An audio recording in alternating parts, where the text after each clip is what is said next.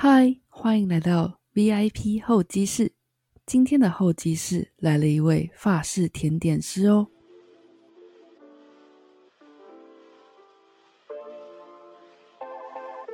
收藏回忆，你是写日记、拍照，还是搜集纪念品呢？把对巴黎的回忆结合热爱的烘焙技术，制作出法式甜点，是跳跳收藏回忆的方式。青灰色的屋檐、奶油色的建筑主体以及橘红色的烟囱，是 L'Atelier de Mademoiselle Ho (MHO) 品牌的主视觉，也是品牌创立人跳跳对巴黎的印象。大学主修软体工程的他，在大四接触了法语烘焙，即使进入社会从事软体开发工作，也持续进修着。跳跳说，他常常喜欢一头热尝试不同的东西，但是只有法语跟烘焙是长时间一直喜欢着的事情。有如他的昵称一般，带着这股对烘焙的热情，跳跳起身跳进了法国与甜点的世界，开启了甜点师的修行之路。辗转在法国知名饭店、摘星餐厅、甜点工厂饱满的淬炼后，带着满满对巴黎的爱与回忆回到台湾创业。甜点不只是在饭后搭配的配角，是一个可以体现当地文化以及人文精神的艺术。经由跳跳的巧手，再加上一点点对法国的思念，给每一个经典口味的马卡龙赋予灵魂，让品尝者也能体会在法国走跳的每一段独家记忆。准备好了吗？品尝甜点的同时，和我一起跳进巴黎，感受美好的生活吧！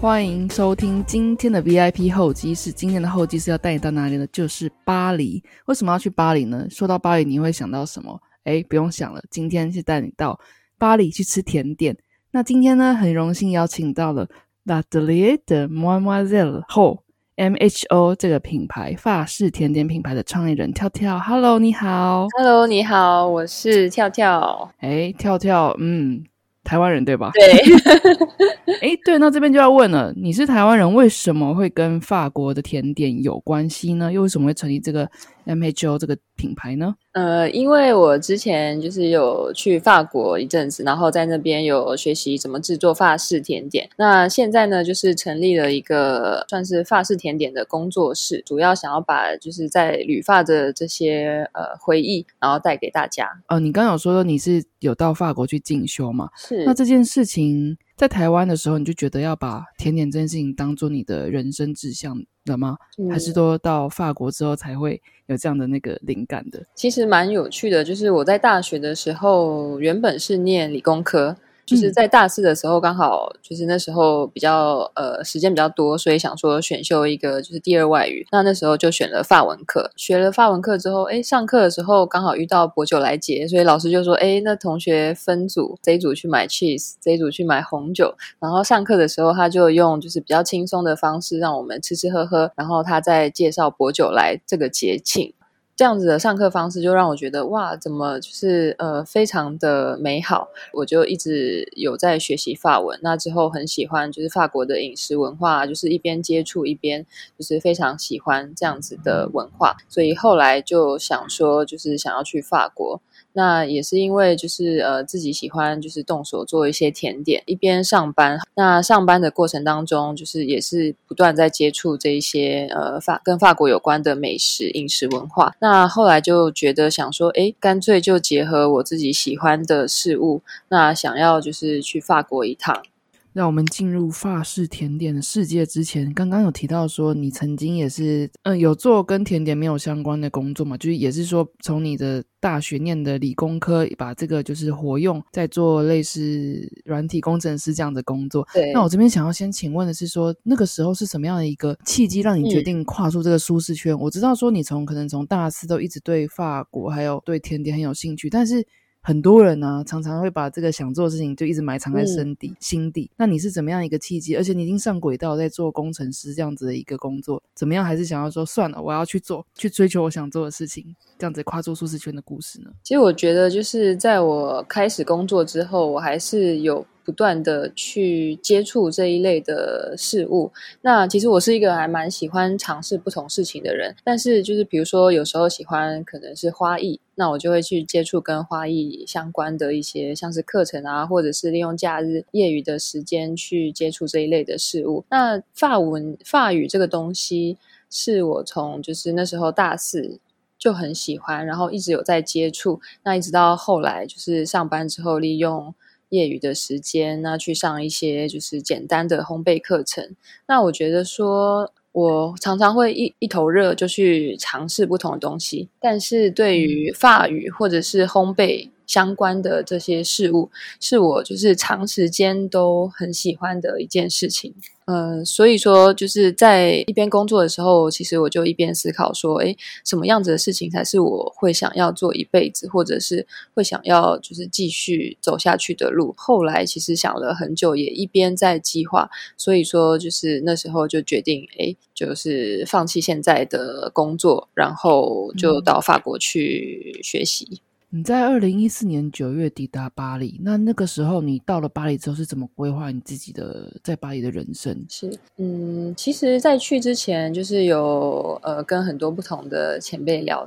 就是聊过自己的想法。那那时候其实有一个很大的重点，就是其实到巴黎不只是要去学甜点。这件事情，那其实，在那边的话是一个生活的累积。那我记得，就是那时候有一个前辈，他送我一送送了我一本自己的书，然后他在上面有写到一句话，他写说：“功夫在室外。”他希望我到法国去之后呢，其实不只是钻研在做甜点，在厨房里做甜点这件事情，而是要就是怎么样去拓展自己的视野。然后去看到不同的东西，所以在那时候，其实学习法文就变成我一个很刚开始去很重要的一件事情。所以那时候我先规划了四个月的，因为之前有先学过，所以那时候因为课程的关系，所以我就先规划了四个月的语言学校，就是后来就接接着是甜点的课程。在那个期间，听说你有寄宿在呃，就是法国当地人的家庭里面，这是一个怎么样的体验呢？其实刚开始的时候，因为就是人生地不熟，然后那时候有想说，就是是不是到那边之后再。找房子啊，或者是先住在就是青年旅馆之类的。那后来就决定说，哎，是不是我去法国之前，就是把所有东西都安排好，才比较不会就到那边之后会比较焦虑。所以那时候在台湾，我就先找了寄宿家庭，就是也先呃已经没和好，然后收到寄宿家庭的地址资料啊，或者是那个呃我们讲轰妈的资讯。那其实那时候对巴黎一点都不熟，那看到地址，其实我也就是可能。上 Google Map 去查一下它在什么位置，真的是一点都不了解。到了那边才知道，就是原来是非常非常市中心的地方。那从就是那个就是家里看出去，就是巴黎的圣母院。其实，在那边呢，就是呃，因为跟法国人住在一起，所以他每天都会跟跟我聊天，然后都会问我说：“哎，去了什么地方啊？然后做了什么事情？”所以我觉得，就是学习法语的这个过程，其实。呃，跟法国人住在一起，比去学校上课其实还来得有用。那在跟轰妈轰爸一起生活上，有没有什么样文化上面不一样、有趣的生活习惯吗？其实我觉得我在那边住了四个月的时间。就是后来前前后后呢，我还是有再去那边住一段时间，在那边也遇过很多不同国家的，就是寄宿的学生。那其实有美国人，有南美洲的人，然后有日本人，有韩国人。其实每一个国家的风情都不一样，文化也都不一样。那我印象蛮深刻的时候，就是其实我刚开始去到那边，呃，法文也听不是很懂。那我们有约定好，就是一周有两餐。是要跟就是后妈一起吃，她会准备就是呃当地的传统的菜肴，会一起吃饭，一起交流。那一周有两天。那我刚去的时候，就是听不太懂。那我印象很深刻，就是就是有一天呢，就是他可能问我说，就是当天是不是要在家里用餐？那他会先准备。那我那时候可能是听不懂，然后我就就是只答应他说，哦，是是是是是是。那结果我就跑出去了，然后就在那边哎认识到新朋友，然后我们就一起吃了晚餐，然后一直到就是很晚，就是大概呃九点多才回来。那法国人吃饭时间也是比较晚一点点，就是那时候他可能就是已经准备好了一桌菜，然后在等我。结果等不到我回来之后，才发现一个就是很生气的红妈 坐在家里，然后她好像问我说：“哎，吃过饭了吗？”然后我还跟她说没有，就是硬把她准备的 那一顿饭再吃下去，等于吃两次晚餐，对，印象很深刻，对吧？不过法国人吃晚餐时间比较晚，这倒是真的哈。对啊，对啊，他们大概都是几点开始吃算是正常？嗯，那时候我在寄宿家庭的时候，我们大概是就是八点，他会先准备好就是前面的菜，那我们就是大家一起准备把餐桌准备好。然后他上完第一道菜之后呢，就是我们快吃完的时候，他第二道菜其实已经就是呃准备好在旁边，那他会就是在做一个加热的动作啊，然后就是再把第二道就是准备上来，然后一道一道吃完，再加上聊天的话，有时候真的会吃到十一点多、十二点。那种很正正规的那种法式料理会吃那么久，那其实，在当地的那种一般家庭也会真的是走这样的一个流程，就对。其实我觉得不太一定诶，就是在那边呃看时间、看人、看工作，就是也有人就是很快就把呃晚餐解决掉。那除非是就真的是真的比较有钱、比较有闲的人，才会就是把晚餐一顿就是好好的吃完。对，嗯，不过这样听起来真的是哇，那个法国人对生活的艺术是非常的做的很到位，就觉得对啊，那我也想去那边留学了。那讲到留学这部分，你有进行一个五个五个月密集的法式甜点课程，这个是个是个怎么样的 program？哦，这个的话就是算是我们学校开给国际班。然后开给国际的学生，就是用五个月的时间，然后可以把法式甜点就是学得很扎实。那其实这个课程呢，就是呃五个月，那我们还会额外学习像是一点点的法式的面包跟一些品酒。还有艺术创作的这个部分，五个月的课程呢，除了理论跟实作，就是我们可能有一天是呃早上是理论，下午就是实作。那下个礼拜可能就是相反，就是这五个月时间，几乎所有的法式的经典的甜点都有学到。这五个月当中，你有没有怎么样觉得很不错的经验可以跟大家分享呢？我相信这五个月非常的密集，肯定是。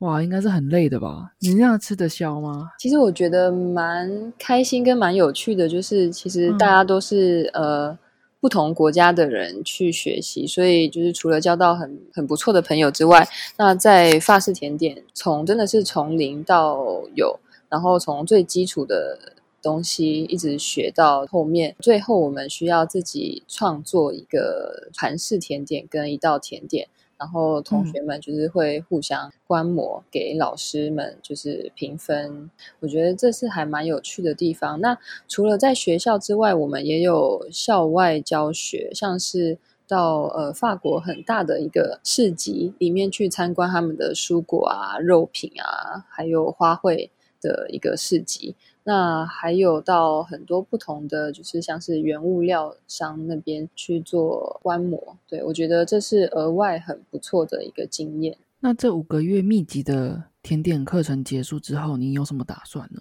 嗯，那时候因为学校都有规定说一定要接一个实习，那我现在想一想，其实实习真的是蛮重要的一个阶段，因为那时候在学校我们学的都是很基本的东西，那到实习的时候才是真正把学习到的东西就是应用在呃实作上面。那很多东西，比如说像是器具或者是技巧。或者是在很多不同的地方，像是甜点店，或者是饭店，或者是餐厅，那这三个不同的地方看到的面相又更不一样。那只有在实习的时候呢，才是我们真正把学校学习到的东西，就是上战场，就是把它实做一遍这样子。那你在哪边地方哪些地方实习过呢？那时候我是选择了就是一间饭店，叫做花亚蒙索。那之所以会选择饭店的原因，是因为就是饭店里面它可能有早餐部、有下午茶，然后还有餐厅，然后有时候会出一些外汇那一类的甜点。所以在饭店的话，如果说幸运的话，可能每一个部分都可以看得到，就是不同的形式的甜点。哎，那这个在实习这样实际操作之后，你在这个过程当中有没有一些什么很特别的回忆，或者是比较特别的经验可以跟大家分享？嗯，那刚开始进去的时候，其实真的都对每一个每一个事物都觉得很好奇，像是。有一次在那边，就是 chef 叫我煮了香草酱，那那个是他们很有名的一个香草塔里面的一个香草的 ganache，那里面会用到三种不同等级的香草荚，还有就是量也非常非常多，就是它它的用料是非常的好，非常的不手软，所以那时候把香草荚刮开，把里面的香草籽刮起来，然后再加到酱里面下去煮了之后呢。煮完酱之后，我想说，哎，那些东西之前在学校都把它直接丢掉。我那时候没有想太多，就直接把那个香草荚，那个酱已经滤出来的那些香草荚，就是直接倒到垃圾桶里。然后 chef 坐在旁边，他一看就非常惊讶。我想说，怎么会把这么贵重？就是其实他们用香草荚，就是煮完酱之后呢，还会把它就是用水稍微冲一下，然后就放到那个他们有一个烘干的一个比较低温的烤箱。那烘干之后的香草荚其实还可以磨成粉，或者是你可以泡在呃放在糖里面，就是做成香草糖等等的应用。那那时候我就是哎没有思考，就啪就把一大堆的煮好的香草荚，就是没有用到的。丢到垃圾桶，那那个 时候的反应就是，哎，让我现在印象很深刻。没有发飙，但是 他蛮惊讶，然后就是跟我解释了一下。其实我刚好在那边遇到的人都是，呃，遇到的同事啊，chef 都是人非常好的，所以他们不太会就是骂我。因为或许是受电视影响嘛，有时候看那种法式的电影啊，或者这种跟厨师有关的电影，就是哇，法国的厨师好严格哦，这种。这种印象很深，但是的确的确是真的。就是我有在其他地方遇过不同的呃，可能是主厨啊，或者是同事，真的都是像电影里面演的一样，就是刚好哎，第一个实习的地方，大家人都非常的 nice。哦，不过这回忆真的蛮好的哦，有些有很糗的地方，但有宝贵珍贵回忆的地方。对啊，就是我印象蛮深刻，就是在那个烘香草荚的那个炉子之前，我们会放一些不同的食材在里面。那有一次我去拿东西的时候，就是一打开那个炉子，哇，整个铺满满的一一整层的。呃，风干的香草荚的那个气味，整个从烤箱里面飘出来，我觉得哇，这真的是就是非常闻到那个香气，就是觉得说，哎，那个味道会是让我对于那时候的记忆是一个很重要的一个记忆点。那在这个实习跟课程结束之后，你是回到台北吗？那你在台北的时候有继续走在这个甜点的道路上吗？嗯，嗯有那时候回来之后，刚好在台湾，那时候有一间法式餐厅，然后就在那边工作快一年。就我所知，是你在那边继续磨练了一年之后，还是决定要回到法国？这又是个怎么样的契机呢？对，那时候其实觉得，就是回来台湾之后呢，还是很想念在法国工作，或者是在法国的生活。就是就甜点这一块的话，在法国其实我觉得在生活当中很容易接触到可以学习到的东西，像是呃随便走在路上，家甜点店或者是一间面包店，你可以吃到、可以尝到的。那些甜点都是学习的一个资源，所以那时候回来台湾之后，其实，在那间法式餐厅工作，学习到真的非常多的东西。那现在想一想，其实那边的环境啊、条件啊，其实也是都是很不错的。那那时候刚好有一个机会，因为回台湾之后，我还是把就是继续把履历丢到网络上。那刚好有一间餐厅寄了一封信给我，那时候就看了，哎，那个地名就是很长，就是看了之后也不知道它会是在哪边，也是一样，就是 Google 了一下，哎，怎么都是一片绿绿的，就是旁边没什么建筑物，所以那时候看了之后，其实有一点害怕，想说，哎。是一间二星的餐厅然后他们还有一间四星级的饭店就在旁边，然后是同一个 chef 的餐厅跟饭店。那后来呢，因为刚好那时候呃，台湾跟法国的 working holiday 就是开放了，趁着就是三十岁结束之前，所以那时候我就刚好申请了，想说带着这个签证，那如果过去就是看看环境之后觉得喜欢的话，刚好可以用上这个签证。在那边工作，那如果说哎，可能没有那么喜欢的话，也不要浪费这次的机票，然后就利用就是这个签证，还可以到别的地方去找工作。那时候就是其实过去之前。还有找了另外一个在 Note，就是在有点西西北边的一个巧克力甜点工厂那边去待了一个月。对，那时候算是就是进入乡下的，就是之前先到了另外一个地方去待了一个月，看看巧克力工厂的制作，后来才真的去到就是呃那时候的二星餐厅。哇，这边可以多聊聊，嗯，这个巧克力工厂还有二星餐厅是个怎么样的不一样的体验吗？到了巴黎之后，就是我先到了 Not 那个地方，然后他们的工厂其实是在一个比较就可能开车会比较方便的地方。那那时候就是我们在那边，它有分一个巧克力部门，然后也有分一个。呃，分分出来一个是甜点部门，那他们的就是储藏的冷冻冷藏，就是像一一整间的大工厂一样，它其实是一个很大的房间，那里面就是可能储藏了呃好几千盒的马卡龙。那我记得那时候就是我原本想要去的是巧克力部门，那因为人手关系，所以我就先到他们的甜点部去呃去帮忙了大概呃两周的时间。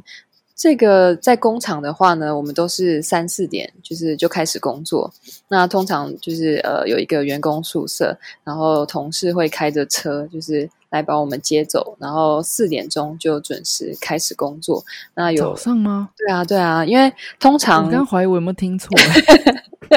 对，其实就是除了甜点之外，就是面包店。也都是非常早就就是就要开始工作，因为才可以赶得上，就是早上可能甜点店开始贩卖的时间，对，然后大家可以就是都都买得到东西。那那时候我去工作的那个巧克力甜点工厂，它在。那个城市是算是呃很大的一间店，那它除了有供应，就是在市中心有一间很大的店之外，它在这呃城市里面的市集，比较传统市集也有一个小摊位。总共我记得它有提供大概三到四个它自己的一个点，所以它的量是制作的非常非常的大。那你在呃，比如之前前一次二零五年学习的课程，在制作甜点，跟这个比较大规模的。甜点工厂，巧克力甜点工厂里面，你觉得实习跟这次一个月的工作的内容有很不一样吗？其实我觉得真的非常不一样，因为之前在实习的时候待的是它比较像是宫殿级的饭店，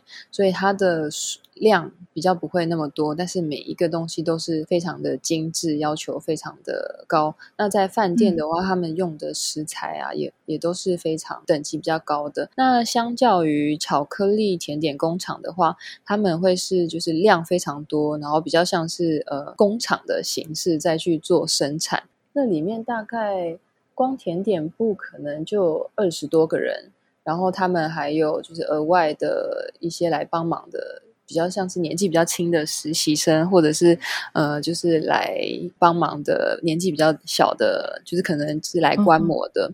他们除了就是呃在制作甜点或者是巧克力部门，也大概有二十块三十个人之外呢，他们也有就是负责包装的店员，前面的店员也是就是有专人在那边就是去负责。每天四点开始之后，就分成就是塔类的一个区，或者是专门在烤东西的一一些同事。那也有就是专门在做慕斯区的，真的是就是每个人负责不同的，大家就是把每天的数量准备好之后，再交交给其中一个负责清点的人，然后这样子一一箱一箱的甜点，就是准备好之后，就是运送到每呃在那个城市的每一个点。嗯，对，所以那时候看到这样子的一个流程，我觉得哎，就是跟我之前看到的其实真的很不一样。经历这一个月工厂的工作之后，你又回到了二星的餐厅去做工作。哎，这又是一个很不一样的旅程哎。对啊，那这边又有什么不太一样的地方吗？嗯，那时候其实原本到了那一间巧克力工厂，它已经算是有点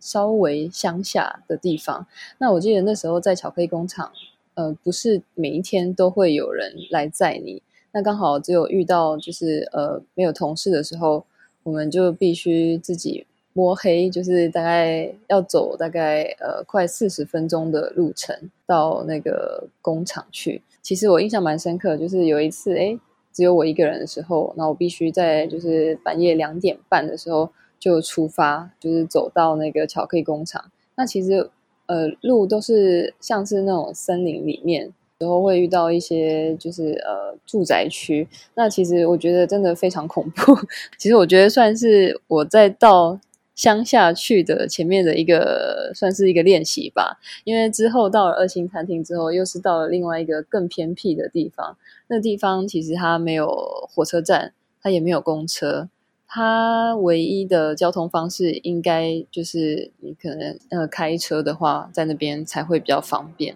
那那时候第一天到那边，我是先到了它的四星级的饭店，因为那时候原本。在餐厅有提供员工宿舍，但那时候的同事都是男生，而且是在比较偏乡的地区，所以那时候饭店他们就帮我安排了一个房间，所以那时候就是住在四星级的饭店里面。哇哦，那真的是蛮有趣的一个经验，对啊。哇，我看了几张你的那个照片，在这个时候的照片，真的是好多乳牛哦。对。在那个城镇里面，真的是我看到的人都比乳牛还少。你可以想象它有多乡下了。嗯，还会有一个二星的餐厅、四星的饭店，但我这边也算是以观光起家的吧。其实，在那个省，它有一个蛮著名的观光的活动，但是通常要到那个地方去，就是专门为了那一场就是表演而去的。嗯，不过这样子在一个乡下的餐厅工作的经验之后，你还是决定回到巴黎，在饭店里面工作，这个是怎么样的一个故事呢？呃，那时候在 Vendée 这个省，它里面的一个二星餐厅，那我觉得也是一个蛮不错的经验，因为呃，像是在比较乡下地方，他们的地比较大，所以他们都会有自己的呃菜园。所以那时候要在做甜点的时候，比如说我要做一道呃草莓跟大黄根的甜点，那时候 chef 就会叫我去菜园割几根那个大黄根回来煮。那对我来说就是蛮不同的体验，就是诶，就是你要用的花草装饰的花草，或者是你要拿来煮的植物，都是从我们自己种的菜园里面去摘。那就是对我来说会是一个很好，就是当季有什么食材，我们就是用什么东西来去制作甜点。对，那那个部分是我在这个餐厅里面，就是又看到了一个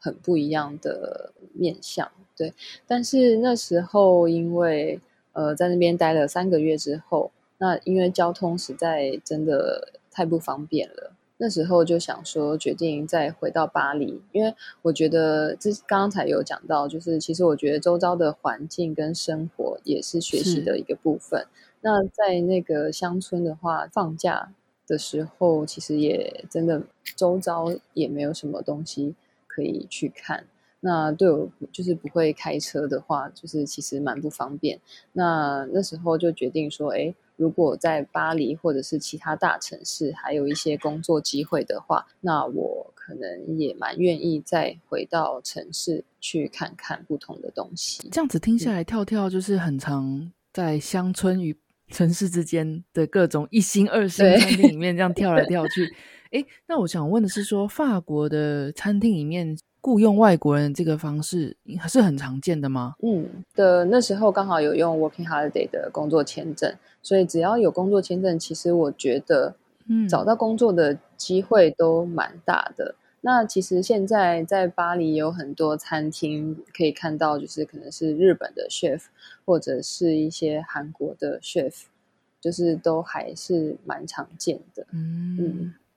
那在巴黎的丽池饭店。以及异性餐厅，是这边有怎么样又跟乡村不太一样的事情吗？后来回到巴黎之后，就是有分别待在就是呃巴黎的历池饭店。那那时候呢是待在他们的一星餐厅里面工作。那其实就是我的工作经验比较多，都是呃盘式甜点，像是在之前在台湾的法式餐厅，然后就是后来。呃，也接触到比较多的盘式甜点，也是在乡下的餐厅。那后来回到历史饭店之后呢，也是选择在呃餐厅里面工作。其实我觉得在历史饭店呢，又比在之前实习的饭店的等级又更不一样。其实他们的用料还有做甜点的细致的程度。是更上一个等级。所以那时候在那边呃工作，对我来说，其实看到的东西又更多，压力也是有。但是呢，就是比如说呃，像他们有一道甜呃大黄根的甜点，那他们是把大黄根呃直接刨成。一丝一丝的，然后里面再卷入一个 ricotta 的 cheese 做的酱。我们把它冷冻过后，每一根的长度，比如说这一个要零点零点几公分厚，它都是算得非常准的，再把它排列的很整齐。我觉得在那边就是 chef 的要求，还有关于食材的使用更加的呃细致，在韩式甜点里面。让我觉得学习到非常非常非常多的一个阶段。我这样子听起来，觉得法国人应该说他们的文化对于甜点这部分是非常的，就跟别的料理一样，是非常的重视，不会因为它是甜点，就好像是饭后一个甜点这样子一个附属的这种感觉。它是独立出来，是一个艺术，是一个学问。那这样子，你以一个外国人的观感去看，你会不会觉得说跟其他国家蛮不一样的？其实我觉得刚开始去到那边。我没有想象，就是我会这么喜欢呃盘式甜点。那一直到就是真的接触之后，我觉得就是自己的用餐体验也是，就是呃，其实，在蛮多餐厅你吃一顿饭下来，有有时候呢，就是在呃餐的部分，它是非常有亮点。你吃完之后，但是可能。甜点比较相对来讲比较没有那么的出色，但是在法国很多餐厅，像是我接触到的一些工作上面接触到一些呃餐厅，他们的甜点又是另外一个舞台，就是你不会觉得说，哎，吃完这一顿饭之后，后面接着这一道甜点，它只是一个呃配角。我在丽池饭店看到的是甜点的部分呢，它也是一个主角，它不仅可以为前面的一些餐点带加分。而且他自己也是有自己的一个舞台。那这样在法国积累了很多饱满的经验跟知识之后，又是一个怎么样的契机，让你想要开始创立这样的品牌呢？回到台湾来，嗯，是回到台湾之后，我还有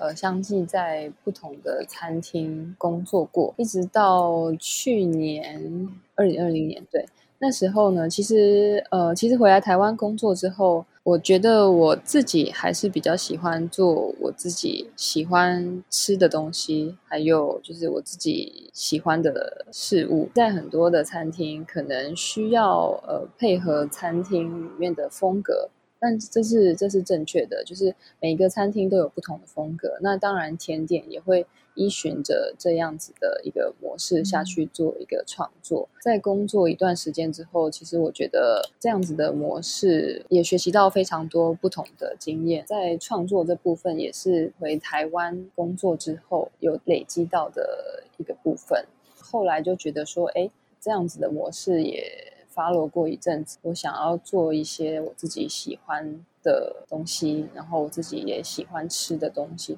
所以那时候在考虑了很久之后呢，然后一边做准备，才想说，哎，那就开始经营自己的品牌。那在这之前，其实就是都是用比较空闲的时间加减会卖一些甜点，所有的东西也都是呃用现现有的包装。这一次想说弄得比较完整一点，所以还有一个比较完整的规划。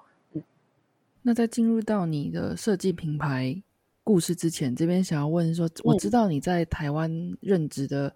呃工作里面有一些有一有一项工作是设计甜点的菜单。那这边就想说，哎，说设计甜点的菜单，那具体来说是个怎么样？是一个怎么样的工作？是个很需要花创作力、创造力的一个工作吗？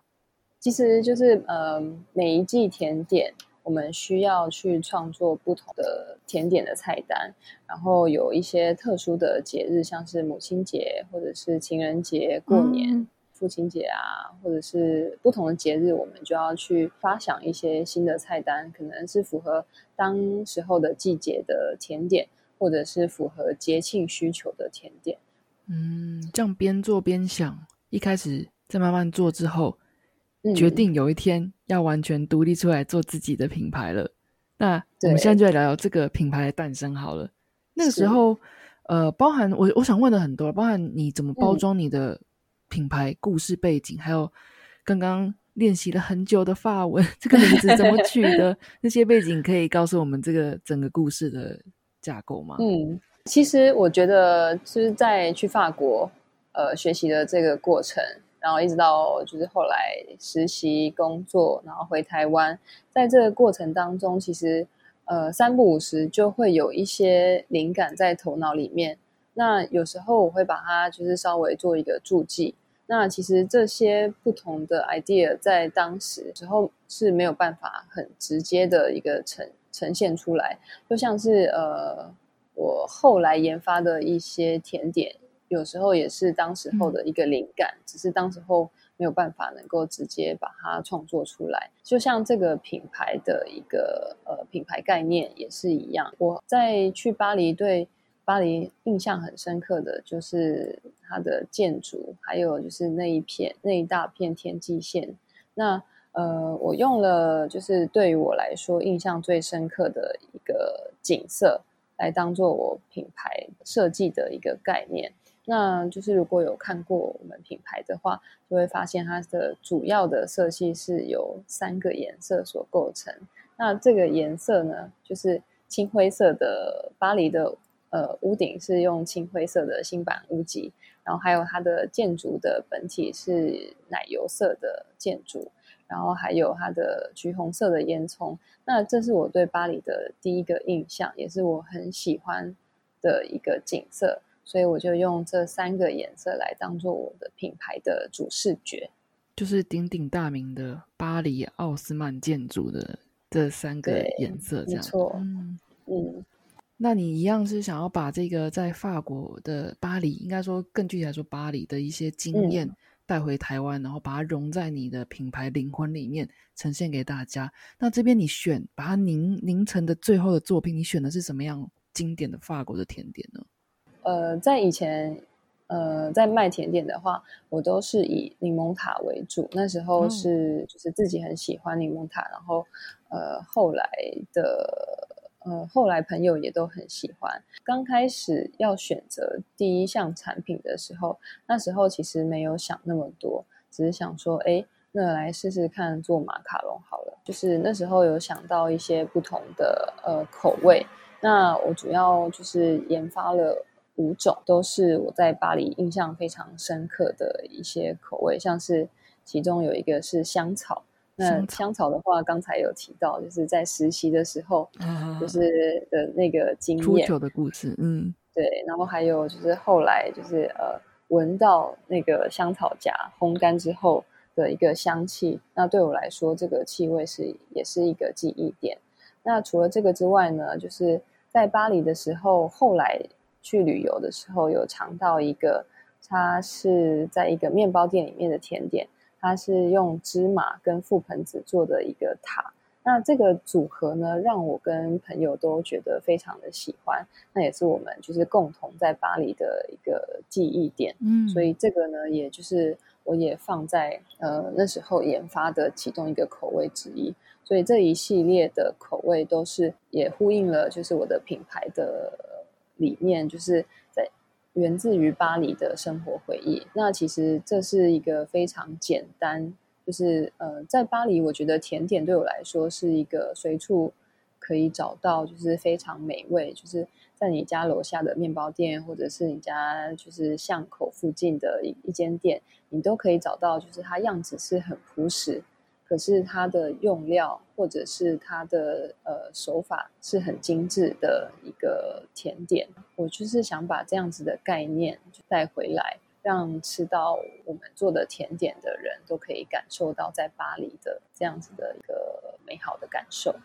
消费者看到你这个品牌的时候，他会觉得你是个怎么样一个 level 一个定位的品牌呢？嗯，我希望。大家看到这个品牌的时候，就是第一个会联想到的，呃，法国或者是巴黎。那在借由就是呃吃到我们甜点，他会是感受到它是非常细致，而且是真的从巴黎回来的味道。你刚刚提到的是香草，一个一个是口味是香草嘛？那另外是芝麻与覆盆子。你刚刚有说五个，那能不能把接下来的三个口味也把它补齐呢？嗯，还有一个就是焦糖盐之花，这个的话呢，是有一次就是呃，在巴黎那边也蛮流行，像是我们的 U bike，所以我就骑着就是在那那边叫做 Velib，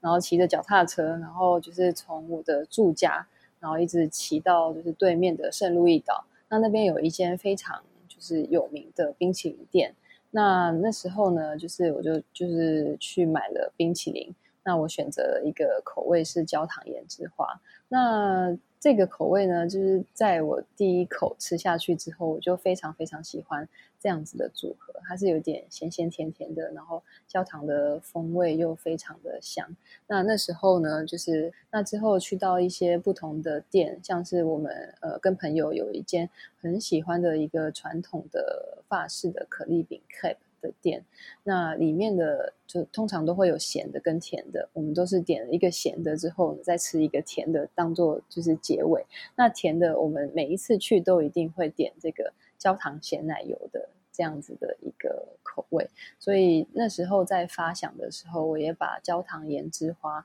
这个口味放在我的五个其中之一。还有另外一个是榛果。呃，榛果帕林内，帕林内呢，就是用焦糖去炒榛果，那之后再把它就是打成一个焦糖榛果酱。那这个呢是也是一样，就是在品尝巴黎的甜点的时候，有吃到一个他们那边很著名的甜点，叫做呃 b a r i p r e s t 它是就是呃泡芙，然后里面就是用榛果酱去做一个呃呈现。那第一次吃到这个甜点的时候呢，我也觉得就是非常喜欢它的坚果的香气。那这也是我很喜欢的一个味道，所以我也把它放到这五个呃比较经典的口味之中。那最后一个就是百香果牛奶巧克力，这个也是我在巴黎吃过，就是呃。觉得很喜欢的一个味道。那其实第一次尝到这个味道是在实习的时候。那时候呢，有一个呃，在早餐部有一个熔岩巧克力。那有时候就是刚好都会有多，那同事就会说：“哎，要不要来？大家一起来试试看这一次的味道。”那那时候想说：“哎，熔岩巧克力好像没什么特别的，就是在台湾也很常看得到。”嗯，所以那时候想说：“哎，吃一小口尝尝味道好了。”结果哎，一吃下去，其实它很特别，它里面的熔岩它是用百香果牛奶巧克力这个味道去做呈现，所以那时候没有预期它会是。因为原本想象的是比较呃腻口的一个感觉，嗯，但是它的酸度让整个熔岩巧克力的口感跟层次又在做提升，所以那时候我对这一这个组合也蛮印象深刻的，所以就是这就是第五个就是经典口味的最后一个。那你这样创业以来，这五个口味有没有哪几个口味是在台湾特别深的消费者？新的呢？焦糖盐之花，对，然后莓果黑芝麻那个真的就是看人，因为其实我就是这一次快闪下来，其实大家选的口味真的都蛮不一样的。那有时候客人看到黑芝麻，他其实就是会有一个既定印象，他原本就是不喜欢黑芝麻，或者是没有那么喜欢黑芝麻的人，所以他就不会去选。但是如果跟他解释过，就是他就是吃过之后，他会觉得说，哎，真的蛮特别的，就是这个组合是他没有想到的，对啊。哇，借由一个甜点一入口，就可以把创立者的这个回忆跟想要传达的灵魂就可以一起。共享，我觉得这个这个真的是哇，很特别。那可以聊聊你当初选择在台湾创业的原因吗？因为就刚刚听你的整个在法国的故事下来，哎，感觉你是一个很喜欢到处尝鲜，然后又是一旦回到台湾经历过呃在台湾的法式餐厅工作的，你又想要回到法国去，那这样子最后怎么又想要选择回来台湾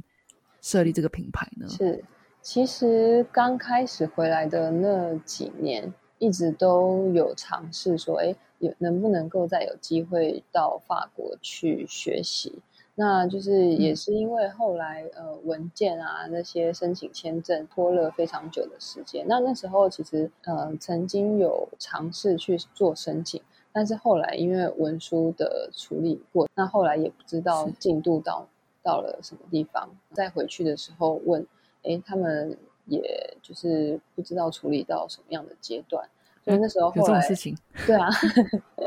那时候后来又回到就是原本那间餐厅，然后因为原本是在台湾等签证，然后所以等签证的过程当中，也是一边自己在卖甜点。但那时候就是比较不算是完整的规划，就是刚好有时间，然后哎，就是卖一些自己喜欢的甜点。那后来一边等的过程当中，其实时间也拖了蛮久的。再回去问的时候，也没有什么消息，所以那时候我决定就是不要再浪费时间。就是如果台湾有还不错的机会的话，会先选择在台湾先工作。之后如果说可以以旅游的方式再回去尝尝不同的甜点的话。那我可能就是会选择以这样子的方式再去做学习。那你这样子在台湾有工作过，然后也在工作期间慢慢的在做自己，慢慢就是说建筑自己要往创业的路上去走。我想请教是说，你觉得你在台湾跟法国甜点上定义台，应该说台湾人吧，或者说你在法国的经验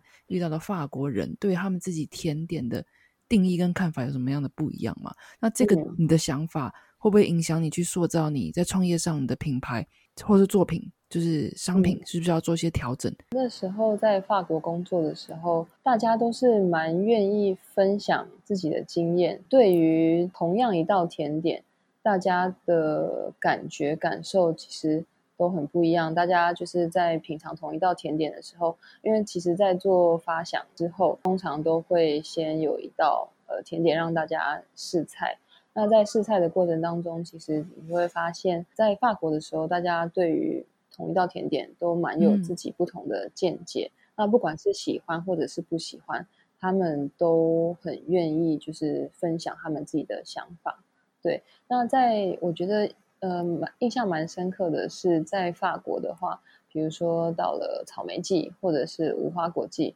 那所有的甜点店。他们都会有相关的甜点，比如说草莓季到了，每每一个甜点店，或者是面包甜点店，或者是餐厅里面的甜点，全部都会有一道草莓的甜点。那这道草莓的甜点可能在每一间店，它用的呈现的方式都不太一样。那我觉得刚才突然想到，就是呃，法国在法国工作的经验对我来说影响很大的是，我觉得他们有很多的 chef 都是会非常不吝啬的去分享他们懂的东西，他们知道的呃做甜点的技巧，或者是怎样才可以更有效率的工作。那每一个 chef 他分。不会，呃，不会觉得说就是分享自己的食谱是一件很不好的事情，因为他们觉得甜点就是分享。其实有时候你会看到这个甜点，你就会知道是哪一个 chef 创作出来的，因为每个人都会有自己的很强烈的风格。这个也是我现在会想要去追求的。诶，当别人看到这个甜点的时候，就会知道是我的甜点。哇，那现在这个团队有几个人呢？感觉很浩大的工程呢。没有，其实现在的话，就是主要是由我负责甜点的这个部分，就是关于视觉设计或者是在网络上面可能说是行销的这个部分，都是由我姐姐。来帮忙，就是其实我觉得做每一件事情都是术业有专攻。就我觉得，就是真的，大家会去做自己擅长的事情，然后效率才能够展现的最大。那刚刚一直在聊你的品牌，那现在聊聊你好了。在你的所有尝过的甜点里面，你有没有最喜欢的甜点？其实最一开始我会喜欢甜点，法式甜点，其实就是大家最普遍喜欢的就是柠檬塔。就是这个是我接触法式甜点的最一开始尝到的甜点，也是我就是到现在一直非常喜欢的一道甜点。有什么样的故事吗？因为我我所知道的是柠檬塔是在法国蛮历史悠久的一道甜点，就是 That's all。是那时候没有想那么多，就是那时候还在工作，还还在台湾工作的时候。就是我很喜欢到处去吃吃喝喝，然后很喜欢去咖啡厅吃一些甜点。刚开始就是吃到嗯某一家甜点店的柠檬塔的时候，觉得非常非常的喜欢。后来也因为因缘际会之下，就是我自己动手做了一个法式甜点，也就是柠檬塔，刚好是一个法国朋友就是给我的食谱。那我自己就是在家里捏塔皮、做塔皮，然后煮了柠檬酱，后来也做了蛋白霜，然后进去烤箱里烤，觉得这是我。第一个尝试制作的法式甜点，就此就是开启我对于法式甜点很有兴趣的部分。然后因为自己喜欢吃，然后也尝试做了，所以我觉得柠檬塔对我来说算是影响非常多的一道甜点吧。那接下来你们有什么想要挑战的目标呢？接下来现现在工作室的话都是没有对外开放。那接下来到明年初就会规划一个地点，因为刚好这一次快闪也是呃先做暖身，然后看看大家的呃喜欢的是否喜欢，或者是大家有什么样子的意见，刚好在这一次是都算做了一个暖身的动作。那在预计在明年初的时候会有一个。呃，算是开放让大家来取货的一个地方。那因为我自己其实还是很喜欢盘式甜点，所以说就是未来不知道什么时候会把这个部分规就是规划进去。我还是会想要做盘式甜，有点像是甜点套餐的这样子的一个。组合对，只是可能不会在近期，但是会在我的长远的规划之中。那这样说起来，甜点对你来说有怎么样的意义吗？在你的人生当中？其实我觉得最一开始，一开始是从分享这个部分，就是刚开始，其实，在台湾的时候，我我这刚才有说过，就是会用业余的时间去上一些呃烘焙课，那就是上了课之后就会有甜点，那就是我会带着。就是这些甜点跟我的朋友做分享是一件很快乐的事情。那包括在之后在巴黎上甜点课的时候，就是每每一堂课我们都会有很多不同的甜点产出。有时候不只是一个一个大的慕斯蛋糕，有时候可能一天下来，哎，会有三个蛋糕。有时候可能会有一个柠檬塔，有时候可能会有就是好几盒的面包。后来就是搬出来自己一个人住，那时候我自己也没办法吃那么多的甜点。后来我就是会把这些甜点带去我的住家附近有一间餐厅，那里面的老板他们也都很热情，所以我每天下课都把甜点带过去他们的店里，然后他们就会请我喝杯啤酒啊或葡萄酒，我们就在那边聊甜点，聊就是巴黎或者是聊生活，就在那边待一整个下午。对，所以我觉得这就是甜点对于我来说是分享的一种快乐吧。那你觉得人生快乐秘诀又是什么呢？其实我觉得就是也是相呼应，就是我觉得在分享的过程当中，不管是呃分享实体的东西，或者是分享一段故事，或者是分享的生活经验，对我来说，就是这个是跟人互动，或者是你借由分享一些事物，可以带给你很富足的一些快乐。哇，那今天大约一个小时的访谈当中。听众可以了解到跳跳的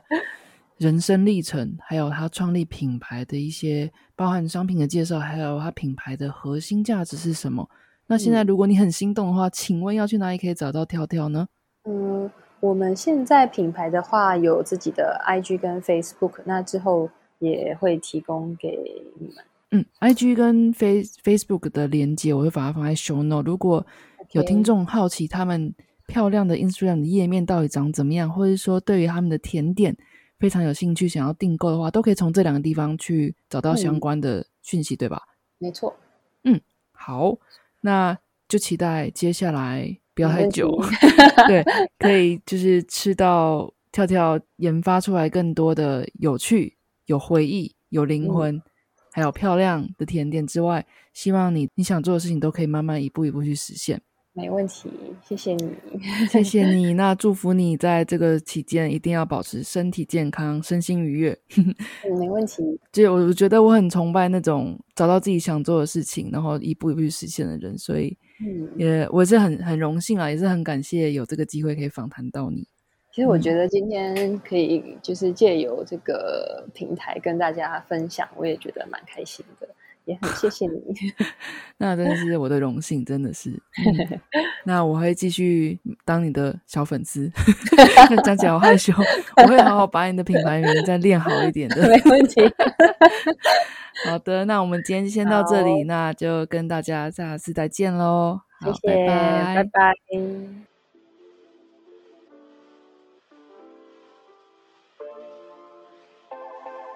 这一集的访谈你还喜欢吗？跳跳在三月三十日到四月十一日，搜狗百货二零二一年欧洲美食市集中以快闪店的方式亮相，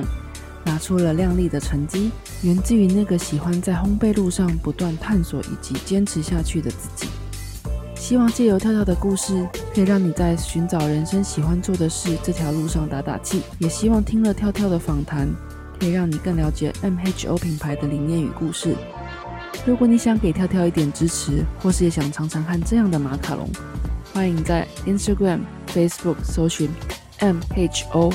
或是点击 Show Note 里的链接，就可以追踪到 MHO 的品牌动向，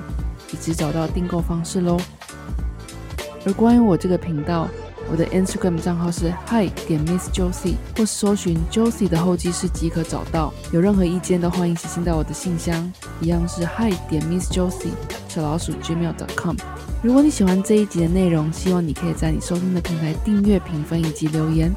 告诉我你喜欢的地方，或是我需要改进的地方。最后，谢谢你听到这里，能用我的声音陪伴你是我的荣幸。那我们下次再见喽。